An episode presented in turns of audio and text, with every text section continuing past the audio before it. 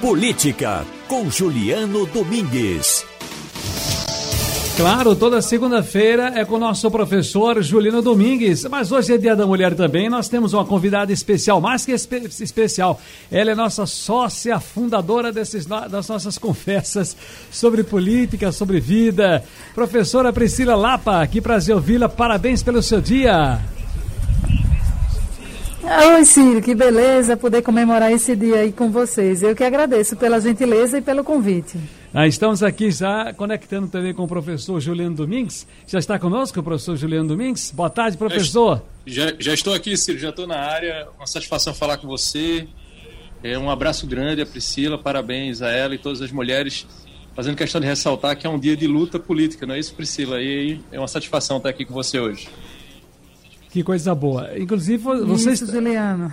Ah, então, vocês estão se ouvindo, eu sei que há um delay, porque a gente está nas conexões virtuais, paralelas, e aí a gente tem um delay, uma espera para um ouvir o outro, mas se quiserem é, trocar ideia, na, na verdade, um querer interromper para falar ou fazer alguma observação, pode sem dúvida alguma. Mas olha, a bomba do momento, aí explodiu agora lá em Brasília, que o ministro do Supremo Tribunal Federal, ministro Edson Fachin, né, Fachin do Supremo Tribunal Federal anulou né, todas as condenações do ex-presidente Luiz Inácio Lula da Silva pela Justiça lá no Paraná, relacionadas às investigações da Operação Lava Jato. Com essa decisão, eh, o presidente, o ex-presidente Lula recupera os direitos políticos e volta a ser elegível.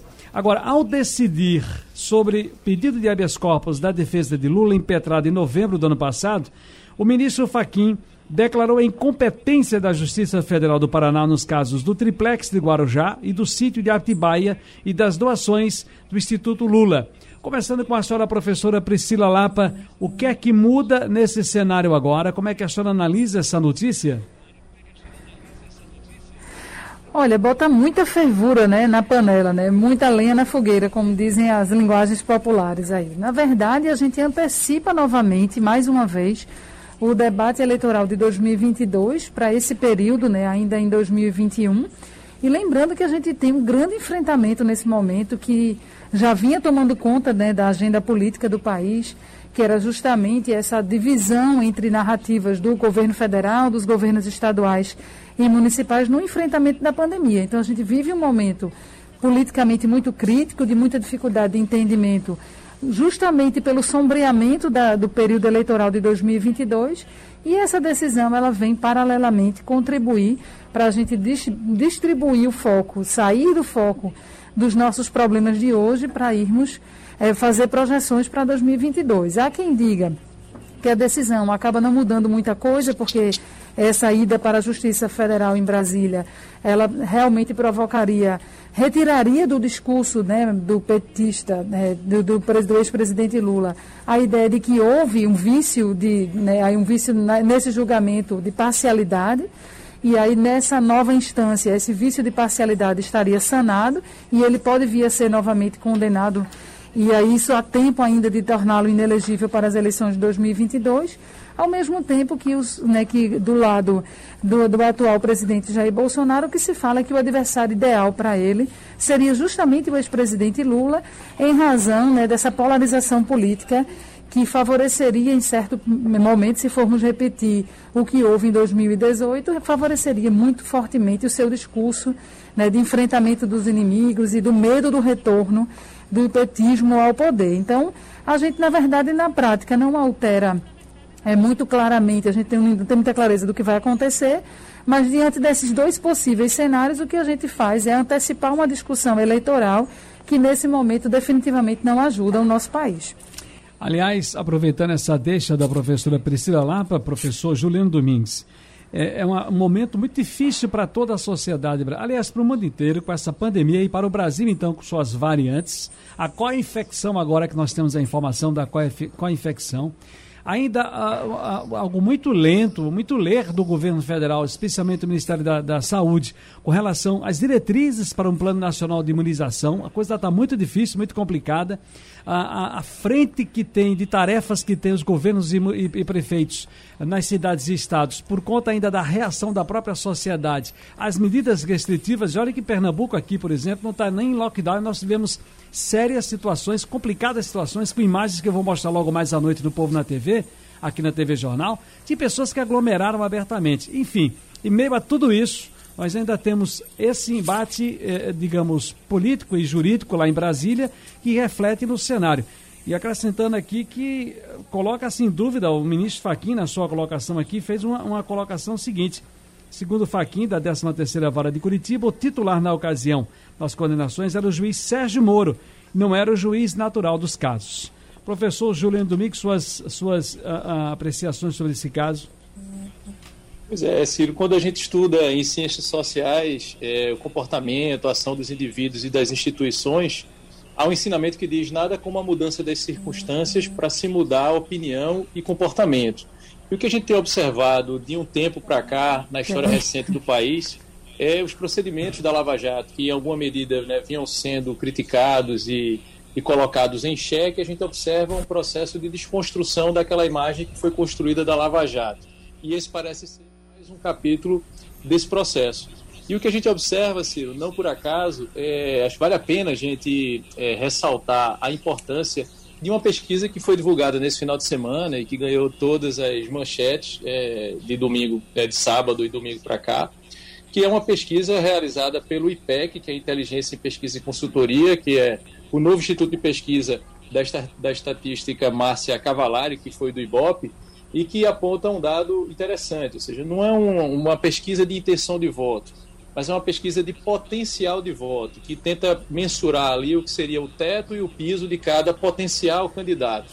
E essa pesquisa mostra o ex-presidente Lula com 50% de potencial de voto, ou seja, 50% das pessoas que foram consultadas se votariam com certeza ou poderiam votar ou rejeitariam Lula ou desconhecem Lula, 50% disseram que votaria com certeza e poderia votar em Lula. Enquanto que Jair Bolsonaro, esse percentual é de 38%. Então a gente observa é, nessa pesquisa divulgada, e veja, não é uma pesquisa qualquer, ela foi divulgada pelo Estadão, né, que não é um veículo qualquer. É um veículo de muita influência no cenário político e econômico nacional.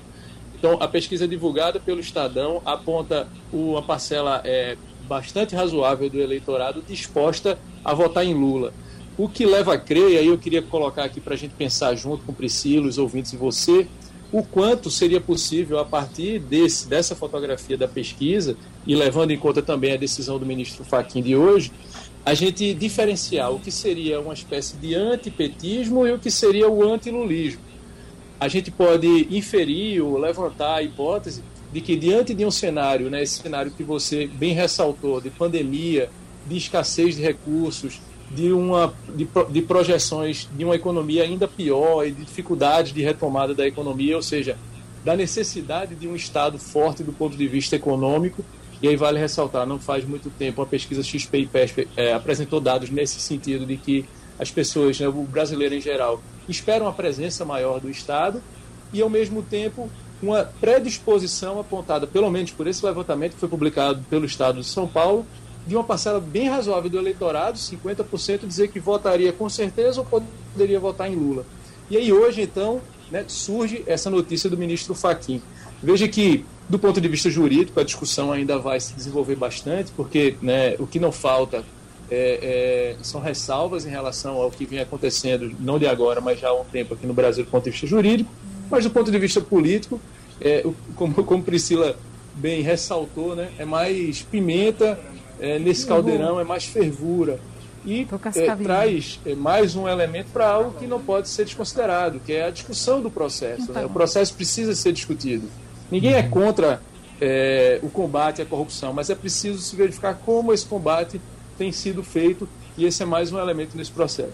Para arrematar tanto com a professora Priscila quanto o professor Juliano Domingos aqui no nosso, na nossa conversa política de hoje, eu queria exatamente agora atender, eh, eh, analisar apenas por um lado, por um prisma, por um ângulo, que é o ângulo político, né? que é o jurídico que a gente já sabe, como os senhores aí já falaram aí, a, Priscila e também o nosso Juliano já falaram aí, nós vamos ter muita coisa a ser discutida, mas aí começa. O Jornal Estado de São Paulo, gente, é um jornal conhecido do, do editoria alinhada mais com os pensamentos conservadores. Daí ninguém fica aqui discutindo ah, se há verborragia apenas política e contra e, e ao, ao bolsonarismo, absolutamente. Mas do ponto de vista dessa entrevista, desses números, dessa avaliação do Jornal Estado de São Paulo, e agora tendo essa decisão do ministro Faquim, isso mexe né, com os atores e as atrizes políticos, os políticos em Brasília. Sem dúvida, começa uma movimentação muito grande nesse momento, não?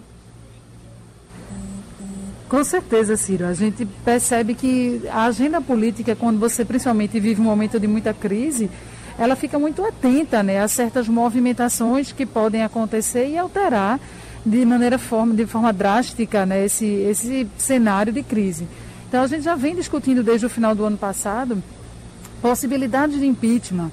Fala-se muito fortemente nesse momento em possibilidade de alguma forma de impedir ou de forçar que o presidente ele saia da frente do processo de condução diante da pandemia e delegue isso para alguém que tecnicamente possa fazê-lo. Tudo isso são tentativas na agenda pública de se debater, de se discutir o momento atual, mas obviamente olhando as circunstâncias que vêm em seguida, do médio e do longo prazo. Né? Afinal de contas, pensando racionalmente, faltam três semestres para a gente ter a eleição é, geral no Brasil de 2022. Isso, isso, o tempo passando rápido, né? parece que foi ontem, mas a gente nunca teve, de fato, um distensionamento dessa polarização política. Então, esse é um fato novo que vem para a agenda política, é como se agenda, os atores políticos estivessem em busca de algum fato para se agarrar que possa diluir um pouco a correlação atual de forças e, pelo menos, criar alguma narrativa de contrapartida ao que a gente tem como poder estabelecido nesse momento. Vale lembrar que essa tensão, governo federal versus governadores, e prefeitos também, principalmente os das capitais que estão à frente, né, principalmente da condução desse processo da pandemia, isso tensiona de forma muito expressiva o, o, o sistema político. Né? Tradicionalmente no Brasil, governadores formam uma base de apoio importante para presidente da República. E essa base de apoio nunca existiu no governo Bolsonaro. Então, essa movimentação tem a ver com a organização dos partidos no Congresso tem a ver com essa formação de novas lideranças diante de um processo de fragilidade de lideranças tradicionais e é um fato que certamente coloca é, em jogo, né, assim, coloca no cenário outras possibilidades que não seja apenas né, o que está constituído nesse momento. Então é um fato novo, sim, ainda que possa parecer um fato irrisório. A gente está falando aqui, como o Juliano falou, da fotografia do momento revelada pela pesquisa e de um fato jurídico que pode ter outros desdobramentos, mas certamente moveu o tabuleiro político no sentido de pelo menos dar um novo ânimo né, a atores políticos visando esse processo de 2022. Porque chega aqui a colar informação, professor Juliano Domingues, apenas para ilustrar ainda um pouco mais a pergunta que disse a nossa professora Priscila Lampa, contemplando a nossa pergunta aqui, é o seguinte, aqui a colar chega a informação de que até atores gente do próprio Centrão, que tem ligações com o ex-presidente Lula, mantinha um certo contato ali, um certo contato ali de forma sigilosa com ele, mas o Lula não dava passos mais largos, nem falava mais grosso, eh, de forma popular que eu estou colocando a expressão, porque estava ferido aí, e ferido ele ficava lá dele, e, e jogava ali mais pela, pelas lives coisas mais leves tal talvez com essa tire, ele tire a cabeça agora debaixo do cobertor, né, se sinta mais fortalecido para discussão e embate político e esses atores possam eh, se posicionar e criar um coro mais forte em Brasília? É possível, Ciro. É importante a gente observar como isso vai repercutir, é, como, como isso vai ser empacotado e distribuído para a opinião pública e observar de que maneira a opinião pública tende a reagir a esse episódio e a possibilidade de Lula eventualmente ser candidato em 2022. Isso porque existe algo que a gente é, normalmente recorre em episódios desse tipo para poder entender o comportamento da classe política, que é a ideia do comportamento instrumental. O que, é que significa isso? Significa que normalmente os atores políticos eles tomam decisão, eles decidem se movimentar para um lado ou para o outro quando eles percebem que podem obter um benefício maior indo para um lado do que indo para o outro. É aquela ideia de que a ocasião faz o aliado. Então é importante a gente observar e, eventualmente, não se surpreender se a depender de como a maré vai se comportar de agora em diante, determinados grupos que eventualmente se colocaram né, em oposição ao ex-presidente Lula ou ao PT passem agora a modular um pouco seu discurso e se colocarem, digamos assim, mais simpático a um eventual, a um eventual retorno do presidente Lula à arena da disputa eleitoral.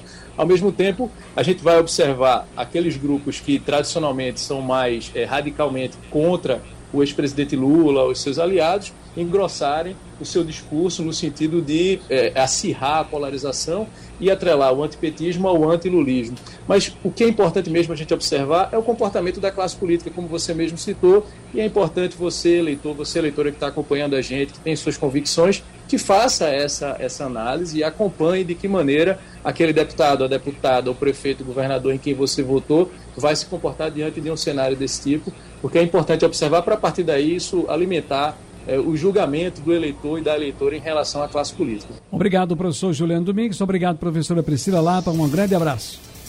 Eu que agradeço, um abraço.